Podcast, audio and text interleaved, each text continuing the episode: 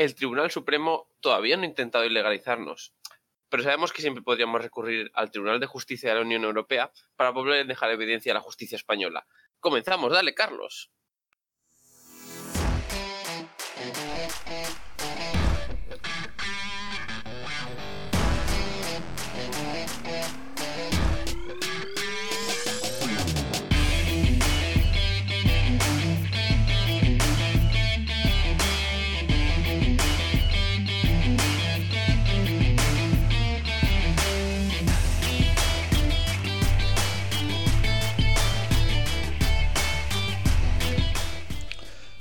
Bienvenidos al Contubernio Juchemasón, el podcast que hizo que Zozulia apoyara la independencia de Donetsk y Lugansk.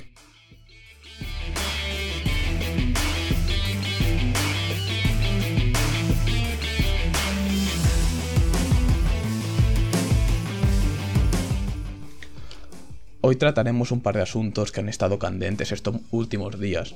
La polémica sobre los gritos de nazi al jugador del Albacete Zozulia por parte de aficionados del Rayo y también hablaremos del ataque a la libertad educativa que se ha dado en Andalucía con la denuncia de unos padres a un profesor por poner en clase un vídeo contra la violencia de género.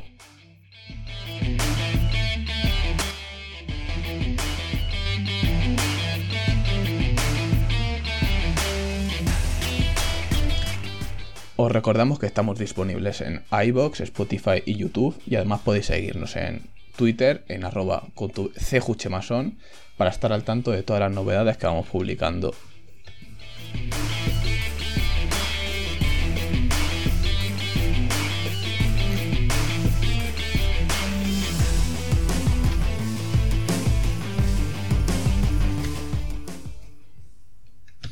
Pues bueno, estamos aquí otro día más con nuestro compañero Tatay. Bienvenido. Hola Carlos, ¿qué tal? Y nada, pues hoy vamos a tratar estos temas que hemos comentado, Zozulia y el caso de Andalucía. Así que bueno, pues bienvenidos a todos y, y ya, comenzamos. Eh, la semana pasada, en el partido, creo que fue la semana pasada, ¿no? Sí, la semana pasada. Bueno, estamos grabando esta 22 de diciembre, sí. Exacto, sí, sí. O sea, la, la de la jornada que sería el 14 y el 15 probablemente. Eh, como veis, estamos muy enterados del fútbol. dentrísimo, ¿eh? Pues nada, eh, yo creo que todo el mundo lo sabe que los aficionados del Albacete no recibieron muy bien a, a Zozulia. No, los, aficionados del, del, Rayo. Uy, eso sí, no, los del Albacete los han recibido de puta madre, han hecho un homenaje y todo. sí, lo... los de como la afición del Betis. Bueno, luego, luego lo comentaré. Que también. Mira que yo soy aficionado del Betis, porque de pequeño me gustaba el color verde. Pero es que tienen. Bueno, llevan una rachita. Sí, Perdón, sí. continúa, continúa. Bueno, eso, que los aficionados del Rayo no recibieron muy bien a Zozulia.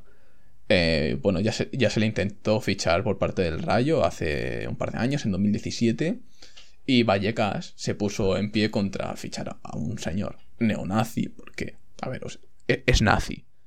Creo que a estas alturas de la vida, un señor que se hace fotos con el 1488 en un marcador de una pista de baloncesto señalando y sonriendo, o con imágenes de Stefan Bandera, que fue un colaboracionista nazi de Ucrania, pues e, es nazi.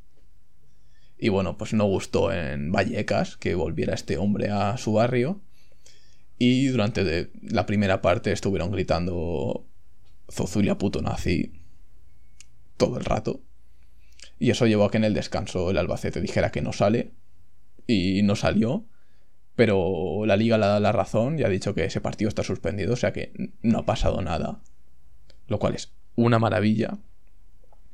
Porque cuando ha habido gritos racistas, homófobos, eh, incluso a, a, presuntos maltratadores, no, nunca ha habido ningún problema. Pero cuando a un señor se le dice nazi, se, se, pone a llorar, entonces sí, sí que hay problemas. Bueno, de hecho el caso de maltratadores es lo que seguramente ibas a comentar del Betis, ¿no? Eh, sí, cuando el tema de Rubén Castro, que, bueno, no voy a decir los cánticos por la verdad, tampoco me apetece recordarlos. Sí, o sea, seguro que los... Sí, bueno, están por ahí Rubén, Rubén Castro Ale y, continúa. También la- las cinco personas que nos escuchan, siendo de ellas cinco nosotros dos, sabemos de lo que estamos hablando, así que tampoco hace falta alargarlo más.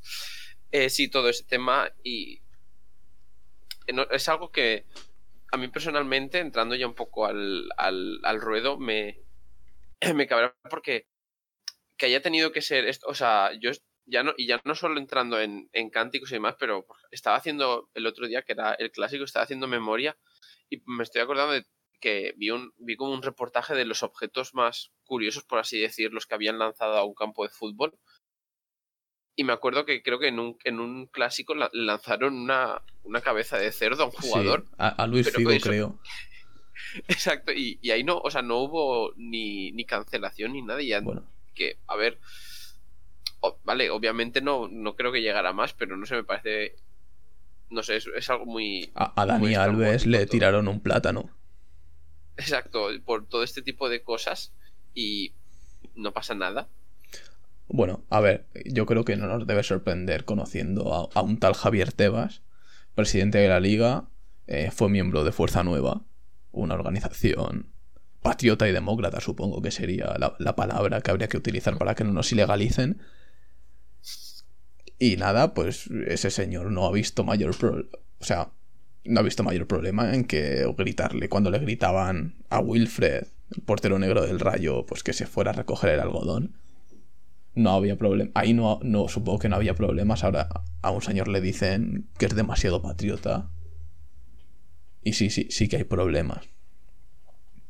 De hecho, bueno, eh, Javier Tebas ya equiparó a los nazis con los homosexuales en 2017, cuando el, bueno, por primera vez salió el caso Zozuli en España, y, y dijo que si hoy le dicen nazi porque lo dicen un grupo de personas, nos puede, perdón, si hoy dicen que es nazi porque lo dicen un grupo de personas, nos podemos encontrar que mañana es porque es homosexual.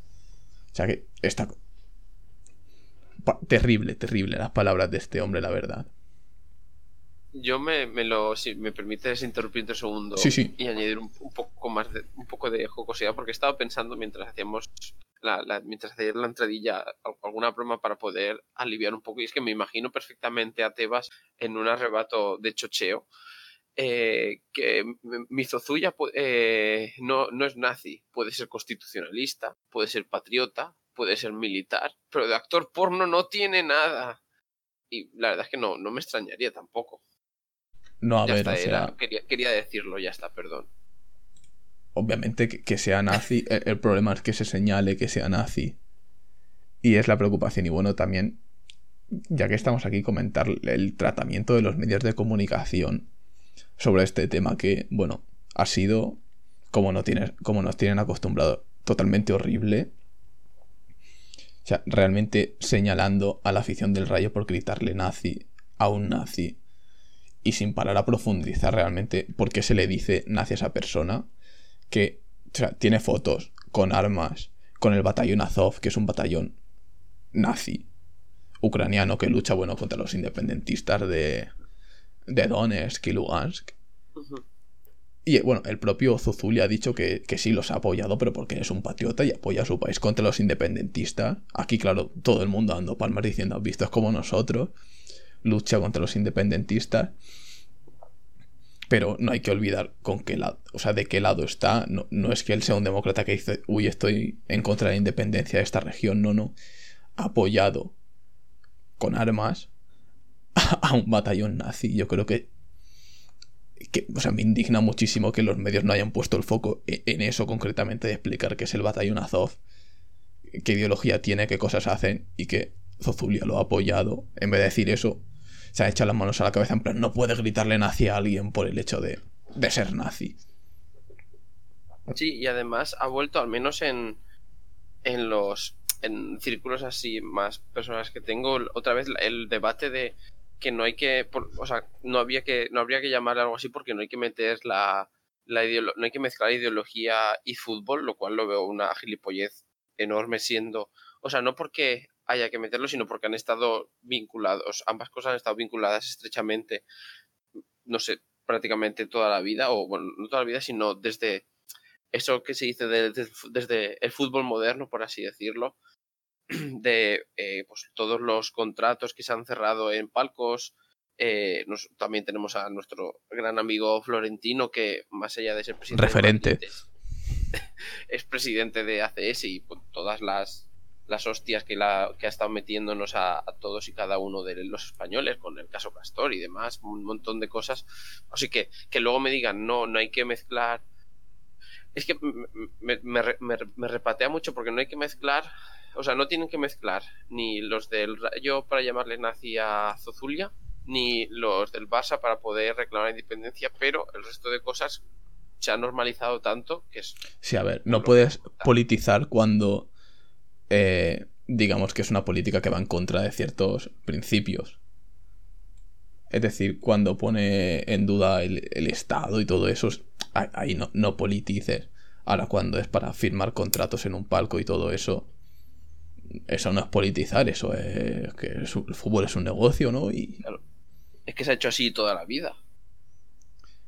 Pues bueno, creo que hablando del tratamiento de, de los medios de comunicación, voy a poner un corte del programa de, de Onda Cero de José Ramón de la Morena que, que hizo unas palabras bastante, bastante interesantes. Es un militar ucraniano. Eh, a ver, me decía eh, el, Alberto Pereiro, es que es una joya. Bueno, vamos a ver, es una joya.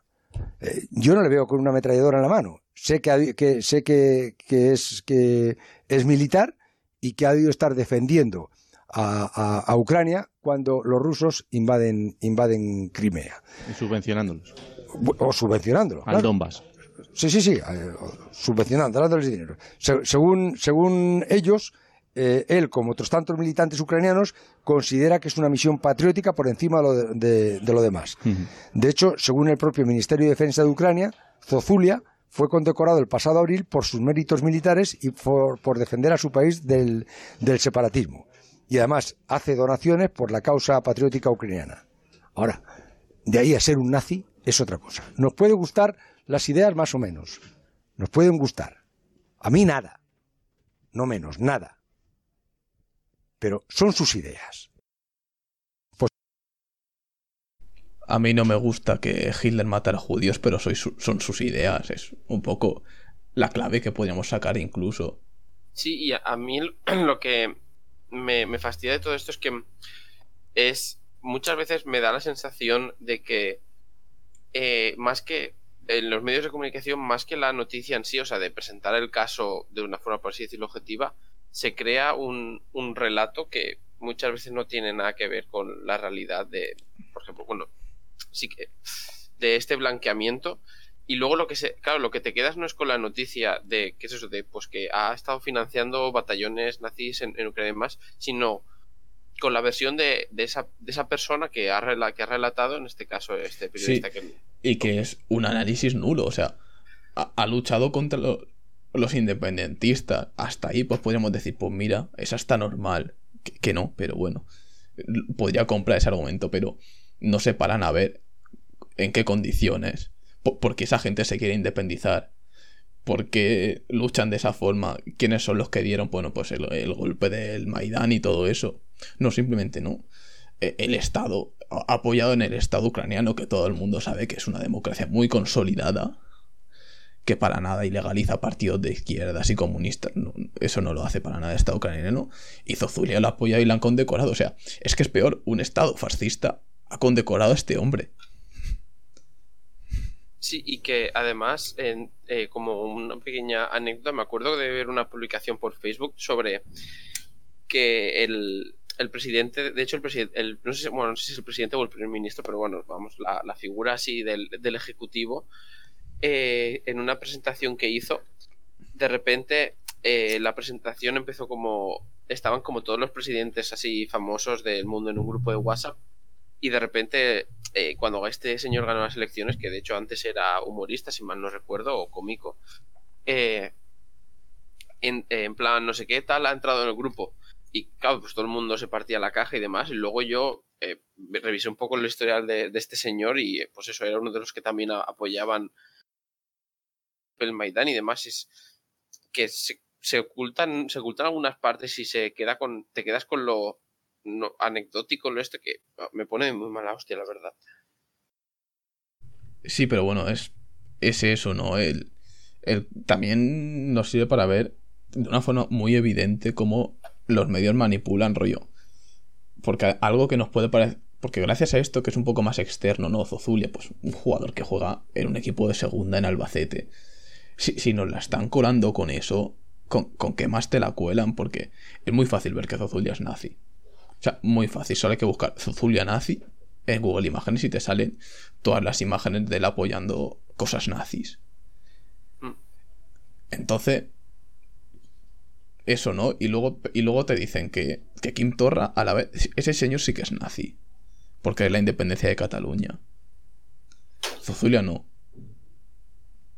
sea, que luego, así como pequeño paréntesis, luego el. Luego Quintorra tendrá lo suyo, lo, lo, suyo y lo bueno y lo malo. Y, sobre todo, es muy malo. Y de malo. Pero, a ver, en este caso hay que ser claro con la diferenciación que hay que hacer entre unas cosas y otras que se la pasa un poco por el forro los huevos los medios de comunicación. Sí, o sea. ¿Se puede, eh, decir, ¿Se puede decir la expresión pasar por el forro por los huevos en este podcast? Aquí puedes decir cualquier cosa. Bueno, no, hay ciertas cosas que mejor que no. vale, vale. Ninguna alegoría, bueno, a cosas que, que sabemos que siempre salen mal. Aunque bueno, somos unos parguelas y no nos escuchamos ni nosotros mismos. Ya, de hecho me, como así como otro dato curioso, cuando pasaste las estadísticas me gustó mucho esa persona de Suecia que probablemente escuchó cinco segundos y dijo esto no era lo que esperaba. Hmm. Gloriosas estadísticas, tristes, tristes. Reproducción media, un minuto.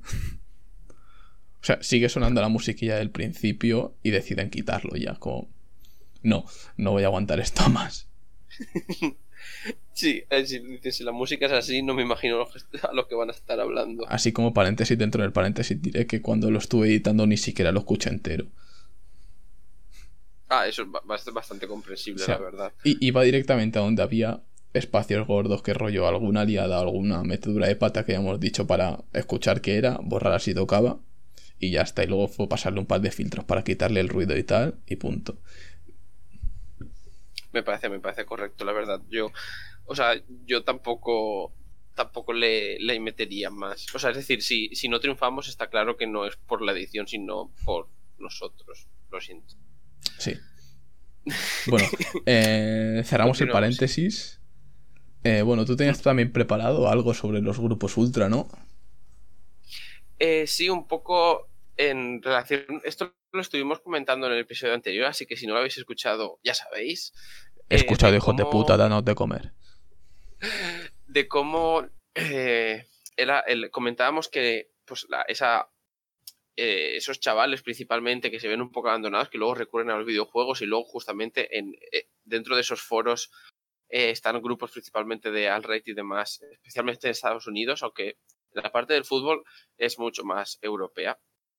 Entonces quería hacer un poco un paralelismo entre esa situación de los gamers en Estados Unidos con los grupos de fútbol eh, ultras eh, aquí, especialmente en Europa, que es bueno, el, continente donde con más pasión se vive el fútbol, bueno, quitando Sudamérica. Así que, de hecho, así como nota para mí mismo al futuro, me, gustaría buscar un poco si también se tiene este tipo de problemas, o sea, cómo son los ultras de Argentina, eh, Brasil y demás. Creo que, por lo que tengo entendido, o sea, tampoco sé mucho, pero que lo de aquí es un chiste comparado con las barra bravas en Argentina. Vale.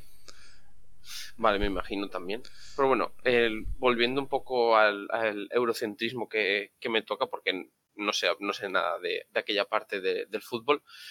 De eso de eso, establecer el paralelismo, entonces que muchos, que muchos chavales que luego forman parte luego de estos grupos eh, simplemente es, son gente que le gusta ese deporte, que básicamente es debido a la falta de, otros estímulos o de aburrimiento, de, un poco de, debido a las causas de esta sociedad en la que vivimos, vivimos en una sociedad, eh, se, ven se ven abandonados si estos grupos de, ultras los recogen y al final alguien que podría no ser especialmente activamente político acaba pasando a formar parte de un grupo de casualidades del mundo de extrema derecha.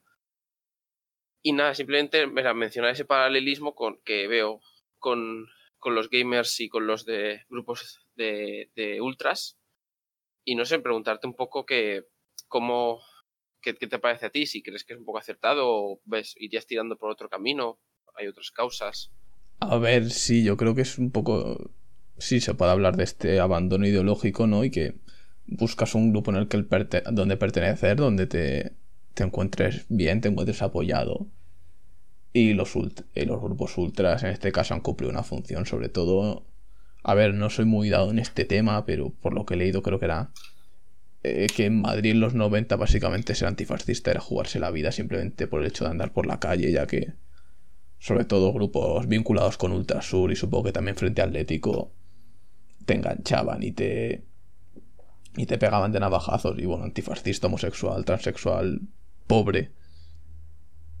Y sí, es un buen resumen. O sea, un chaval que esté un poco desorientado en la vida, le gusta el fútbol, entra en contacto con estos grupos, le da como una razón de existir, ¿no? Que es luchar contra esta gente que degenera España. Se podría así vincular con lo que tratamos en el anterior programa de...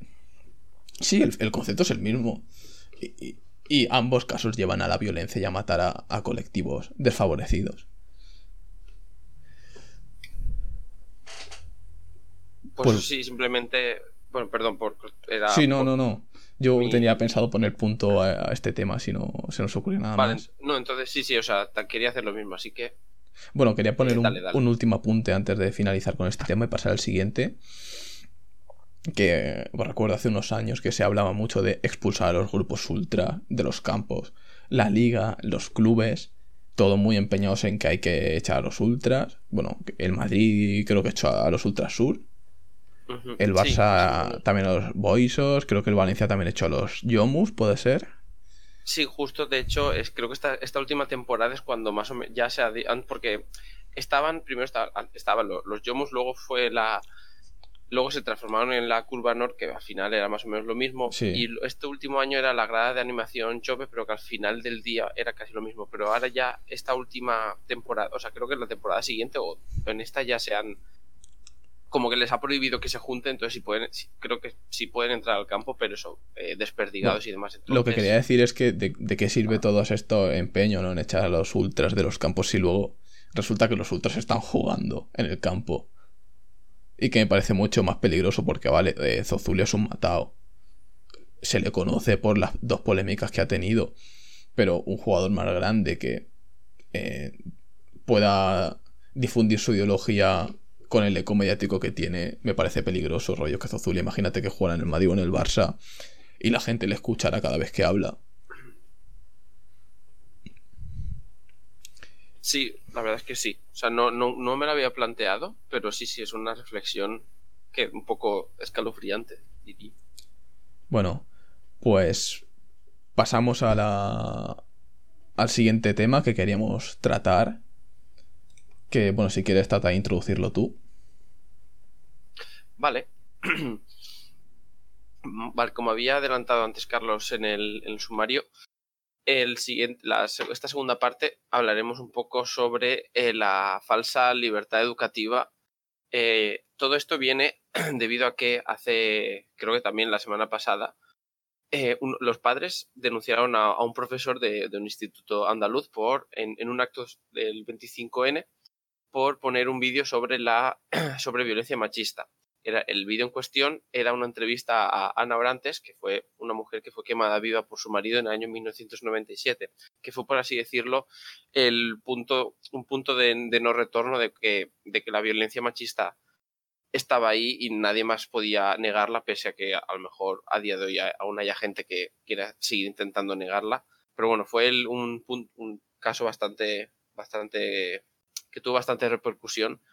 Por ese año, bueno, Carlos y yo teníamos un año, así que tampoco podemos hablar mucho de, de cómo, no- cómo lo vivimos, la verdad, porque no me acuerdo.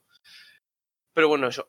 Básicamente, los, eh, los padres denunciaron a- al, al profesorado por poner ese vídeo eh, y eh, esto ha sido apoyado por Vox y Hazte Oír, Qué raro. que tenían ya varias, que, que sorpresa, que tenían, que ya tenían de hecho una, una propuesta, que es el PIN parental, que básicamente consiste en que los padres autoricen expresamente si quieren que los, sus, hijos eh, entren en tengan contenidos que puedan ser de carácter moral y controvertido y que puedan afectar, por así decirlo, a, su intimidad y demás. O sea, bueno, la típica jerga que no es más que decir gilipolleces para decir que no quieren eh, que bueno, me estoy liando la verdad. Sí, que negar que se traten ciertos temas que van en contra de sus ideas en las aulas.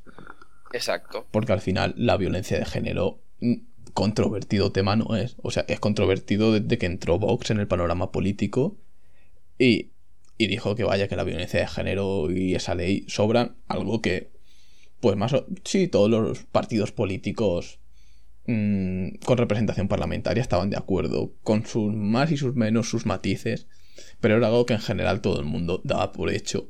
No oías a nadie quejarse de la ley de violencia de género, salvo círculos muy reducidos y muy pequeños que no tenían bombo. Pero sin embargo, con la irrupción de Vox, de repente mucha gente, una cantidad muy preocupante de gente, eh, pone en duda la, la ley de violencia de género. Y claro, hasta llegar al punto de las aulas, que es donde al final se forman mentes jóvenes y a mí me preocupa sinceramente porque yo pienso que eh, eso de las libertades de los padres para educar a sus hijos hay que, hay que matizarlo mucho porque yo estoy en contra de que unos padres puedan meter ideas racistas, homófobas o, machistas a sus hijos. Y ahí es donde se encuentra la, la educación, el colegio, el instituto, que es donde te enseñan ese contenido humanista eh, con carácter científico y crítico. Que ese contenido, obviamente, pues tienes que hablar de la violencia de género y criticar y decir que es una lacra que existe y que hay una violencia estructural contra la mujer. ¿Qué pasa? Que ahora con la propuesta del PIN parental, que bueno, aún parece que no se ha llevado a cabo ahí en Andalucía, donde gobierna Pepe y Ciudadanos con el apoyo de Vox, los padres podrán eh, bueno, podrán autorizar expresamente estos contenidos que nos mencionaban. Y es peligroso. Y es peligroso porque un, un padre no puede condicionar que se enseñe en una escuela jamás. O sea, la educación es una institución que hay que dejar que sean los propios educadores. Con, obviamente, eh, la, participación social de todos. Eh, qué materias se enseñan, pero se tienen que tratar estos temas pienso yo, a lo mejor soy un puto loco. Sí, la, eh, la verdad es que es un poco. O sea, que es la. Yo veo que es la misma historia de siempre. Es la palabra libertad. Eh, me, me, repatea muchísimo estas cosas. Eh, siempre es la, libertad, pero bueno, es libertad para que cualquiera pueda ir al colegio donde quiera. Vaya, pero es que resulta que el colegio que quiero mandar a, a mis niños es un concertado para que no se junten con la chusma, quiero que reciba subvenciones, pero que por otra parte el profesorado no pase ninguna, ninguna posición ni nada. No libertad para poder enseñarle a los hijos de que hay más, eh, de que la, aparte de la heterosexualidad también existe, también puede ser que seas homosexual, bisexual. Sí, y además, o sea. Eso eso sí, ya bueno, mañana. ¿Qué dicen? No, es que nuestros hijos van a ser homosexuales. No, señor. Lo que pasa es que a lo mejor tu hijo descubre que, existe, que te pueden gustar los chicos. Y, si eres un chico y, que no pasa nada. O sea, es que es eso. Es, es que no me salen las palabras de lo ridículo que es que se tenga que tratar este tema acabando el 2019. O sea, un país que ha que consiguió pronto eh, la legalización del matrimonio homosexual, que las parejas homosexuales puedan adoptar. Y más de 10 años después estamos planteándonos que si de verdad, bueno, que, si se tiene que hablar de esos temas eh, en los centros educativos. pues claro que se tienen que hablar. Es más, me parece, lo peligroso me parece que los padres, los padres que decidan que no se pueda hablar, yo sinceramente, si se pusiera el PIN, tendría que estar los servicios sociales detrás, que cuando un padre hiciera lo del PIN este, para que sus hijos no recibieran una charla, por ejemplo, sobre la violencia de género, automáticamente los servicios sociales actuarán en esa casa, porque algo hay ahí. Sí, es un poco, no sé cómo, bueno, esto es, y esto es el, es una una rama más de todo el de toda la derecha ah, de que la, irrupción de, de, Vox lo que ha hecho ha sido centrar el, el, eje de ideológico, por así decirlo, mucho más hacia, hacia la derecha.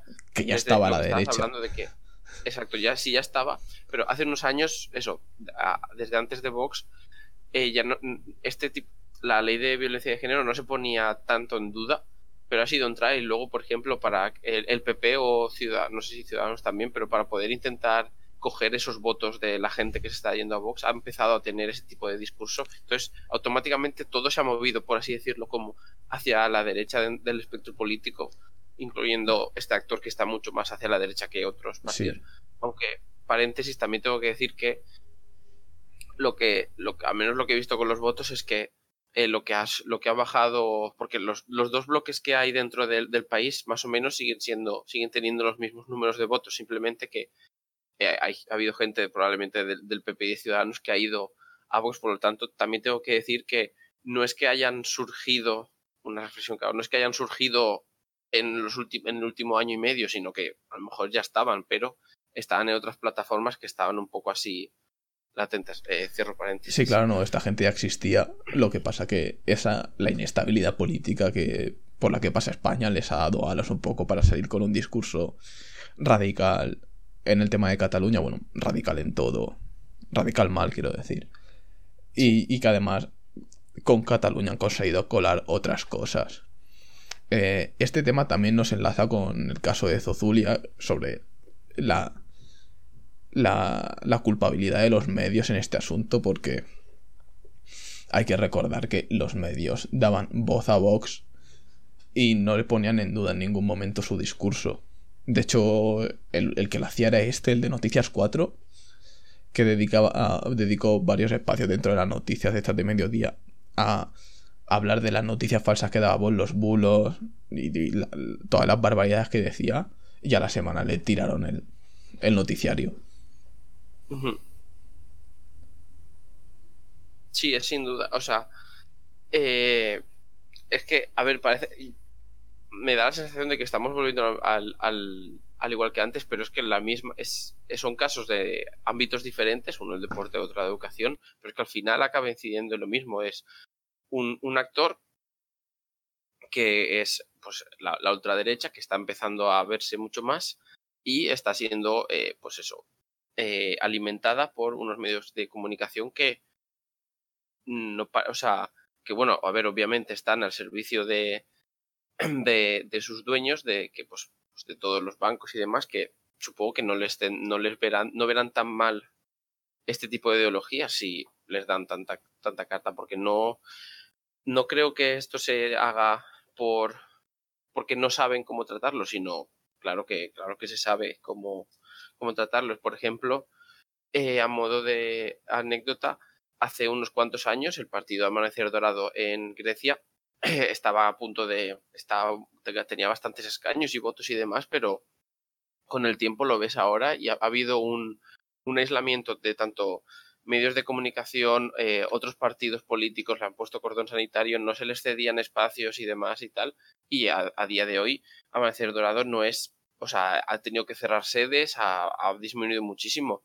O sea, hay precedentes ya de cómo tratar con este tipo de grupos pero claro, si luego ves al líder del, del, partido de izquierda de España, eh, de risitas, con eh, el este, ¿cómo era? El... Con creo que fue con Iván de... No Iván de Monteros de... sí, el, el, del chalete legal. Sí, exacto. Pues eso, si un líder de izquierdas, incluso acusado de extrema izquierda por los medios, está de jajas con el líder de Vox. O sea, ¿qué coño estamos haciendo? De hecho, eh, bueno, no lo voy a coger ahora, pero en el, en el disco que sacó los chicos del maíz hace unos años, de la estanquera de Saigón, lo sacaron con, con escritos de diversos líderes políticos. Uno de ellos era de Pablo Iglesias cuando estaba de eurodiputado. Y él decía que, que a veces como que, claro, que no podía hacer, eh, que a veces se le venía la escena de, de American History X, ¿no? De cuando pone de poner a un nazi contra, contra un bordillo cuando... y pisarle cuando veía a los de Amanecer Dorados por ahí, pero decía que claro, no puedes hacer eso. Yo lo entiendo, obviamente, que no vas a ir pateando nazis por las instituciones de forma literal. Pero, tío, estar coqueteando. Sí, es. Y eh, eh, el tener esa, esa actitud o. la parte, el discurso que se ha ido relajando muchísimo durante los últimos años. Eh, por ejemplo, que ya no se menciona de. que creo que al final iban en el gobierno que van a estar no se iba a reformar del todo, la, o sea, no se iba, se iba, a derogar enteramente la ley de la reforma laboral, sino que se iba a suavizar unos aspectos. Creo que encaja un poco con, y me estoy tirando las mismas flores porque creo que el análisis que he hecho está bien, que es el de, pues que todo se ha movido un poco hacia la derecha y hacia más ese terreno. Y me gustaría preguntarte, ya, mira, ya que estamos, eh, que si, porque luego esta derechización que se ha ocurrido en el panorama político, si crees que luego está representada, o sea, si es un poco el reflejo de la, de la sociedad española en verdad, o si, quiero decir, si de verdad crees que la sociedad española de por sí es tan tirada hacia la derecha, o, o es un poco distorsionado. Quería preguntarte un poco. A ver, pues es una pregunta que en realidad puede dar para, para bastante desarrollo. Es que, perdona, que no te he escuchado mucho porque estaba buscando este texto de Pablo Iglesias porque me parece bastante curioso. Pero a ver, está claro que que sí que hay ese giro a la derecha que yo creo que viene sobre todo de 40 años de franquismo y una transición que la verdad se podría haber hecho mejor. Que ha dejado como esa impunidad al franquismo no sea ha juzgado no solo judicialmente juzgado de fascismo, sino social, de poner en todo lo que ha hecho y dejarlo claro y que se crear ese espíritu no democrático de vamos a recordar lo que pasó en España entre los 40 y los 70 no se ha hecho ese ejercicio entonces a ver obviamente no, no toda la gente de derecha es facha pero sí que se ha hecho que la gente eh, a la gente tampoco le asuste andar por esos cerca de esos caminos y no tener una derecha que condena abiertamente el fascismo y que incluso un centro derecha que podríamos tildar a, ciudadanos, aunque es mentira, no de centro derecha, pero bueno, digámoslo así, ¿no? En un arco donde la centro derecha coquetea con la extrema derecha. Está claro que algo mal hay y creo que es de la de la, de la transición. Bueno, lo que comentaba de Pablo Iglesias, de un pequeño artículo que se titula Soy un refor, eh, dice que bueno, que se ha cruzado con la, con la Marine Le Pen en la cafetería varias veces cuando estaba en el Europarlamento y quieres que la escena se parezca a American History X, pero es el Parlamento Europeo y los nazis no van a intentar atacarte en el gimnasio entiendo esa posición de decir, no le voy a dar de palizas, pero coño, tío. ¿Qué ha pasado en estos cinco años? Que sí, o sea, eh, no, no, yo ahora mismo no tengo nada que añadir. Bueno, yo creo que, ya estamos desvariando bastante, de hecho.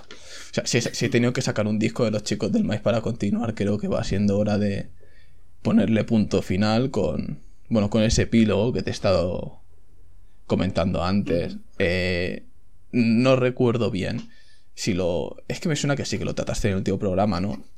Cuando hablabas de que tenías esa pequeña preocupación entre muchas comillas. Sí, sí. Sí, porque además justamente como suelo seguir canales de videojuegos y demás, creo que sí. Justamente estaba relacionado a eso, de que mm. ese, ese, temor de que alguien, algún creador de contenido que sigues, luego en más allá de, su ámbito, de videojuegos o lo que sea, eh, luego resulte que sea algún gilipollas liberal Claro, pues. Que sería, por ejemplo, todos los. Perdón por cortar. Eh, todos los. Por ejemplo, todos los chavales que seguían rollo Lolito y demás, que se han, luego se han ido esto, y que luego eso es un caso un poco lo que has dicho de que eh, Zozulia, porque es un poco un. No un matado, porque al final es un jugador de segunda división. Tiene, o sea, es, debe, debe ser mejor que muchos jugadores de fútbol, pero no tiene tanta repercusión. Pero luego llevados al mundo de, de YouTube y demás, uno de ellos, estos youtubers grandes, grandes, que se van a Andorra y demás para pagar menos impuestos, sí que tiene una fanbase y sí que tienen muchos chavales jóvenes siguiéndoles y son, referentes para, para ellos y esos son y eso que le den esos valores. O sea eh, pues tenemos por una parte horrible que, den ese tipo de valores. Y luego ya por otra parte que esto es un poco más sentimental mío sería que simplemente me fastidiaría mucho que, que fueran algo que los youtubers que yo siga sería fueran así. Pues eso último que has dicho me pasó a mí hace una semana de hecho me acordé automáticamente de ti porque además me lo has comentado en muchas ocasiones que escuchando un podcast un programa que trata sobre la Edad Media que me gustaba era interesante pues uno de los contertulios que es el que normalmente suele dar más datos históricos y tal, y el otro simplemente va guiándole, eh, comenta algo así que, que, lo del cambio climático de origen antrópico es una estafa, una mentira o un engaño y no sé qué. Y automáticamente me salió a eh, pausar y buscarme otra cosa y decir, mira, es que no estoy para aguantar un gilipollas. Curiosamente me vino también a la cabeza de dos o tres días eh, escuchando una entrevista de KCO. A ver, KCO sí me gusta mucho, me parece el mejor rapero que hay en España y un músico espectacular. Pero siempre tiene algunas palabras que te dicen, ¿qué coño haces? Y luego otras de puto amo, como por ejemplo cuando fue el primero en salir a defender a Baltonic. En esas de ¿qué coño haces? Eh, dijo, pues es una entrevista en la SER que él esto de que por casualidad eh, haya aparecido la vida así, que no, que tiene que haber algo detrás y que algo que haya puesto la vida en la Tierra y que haya, o que al menos haya colocado a la Tierra en el punto exacto a la distancia concreta del Sol para que, con el ángulo concreto para que haya vida. Yo digo, o sea, me salió a decir que gilipollas eres. Y me pasa, ¿no? Eh, ¿Cuál es el punto para decir, vale, qué gilipollas acaba de decir, pero lo voy a seguir escuchando? O como en el caso del podcast, que gilipollez acaba de decir, no lo he vuelto a escuchar nunca más. A ver, también te digo que, un podcast así que está bien, pero que tampoco me implica la vida, pierdo menos dejándole de escuchar que, al señor KCO, que como he dicho, pues me parece uno de los el mejor rapero de España. Sí, es un poco el, el chasco que te llevas cuando alguien que sigues dice algo así que, y no es que sea un tema, pues no es que estemos hablando de temas muy, muy complejos o complicados y que tu postura difiera levemente de la suya, no, sino son casos que, que de verdad que son gilipolleces que, que, no, que no deberían ser ya ni, ni tema de debate porque eso debería estar superado. Sí, o sea, ni siquiera se debía plantear.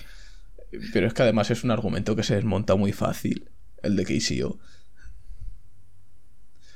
Porque el del cambio climático aún tienes que meter cierto contenido científico y tal, pero el del KCO, quiero decir, en un universo infinito, pues mira, pues sí que lo raro es que no sea la casualidad de que justo en un planeta haya vida.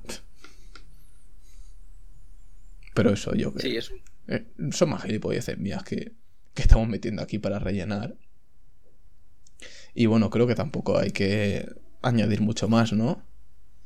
Ah, no, más o menos yo creo que hemos dado ya la tabarra suficiente por esta vez. Pues muchas gracias a las dos personas que habéis llegado hasta aquí, como mucho, y que lo mejor de todo es que sabemos vuestro nombre. Eh, quería añadir una cosa, una cosa más.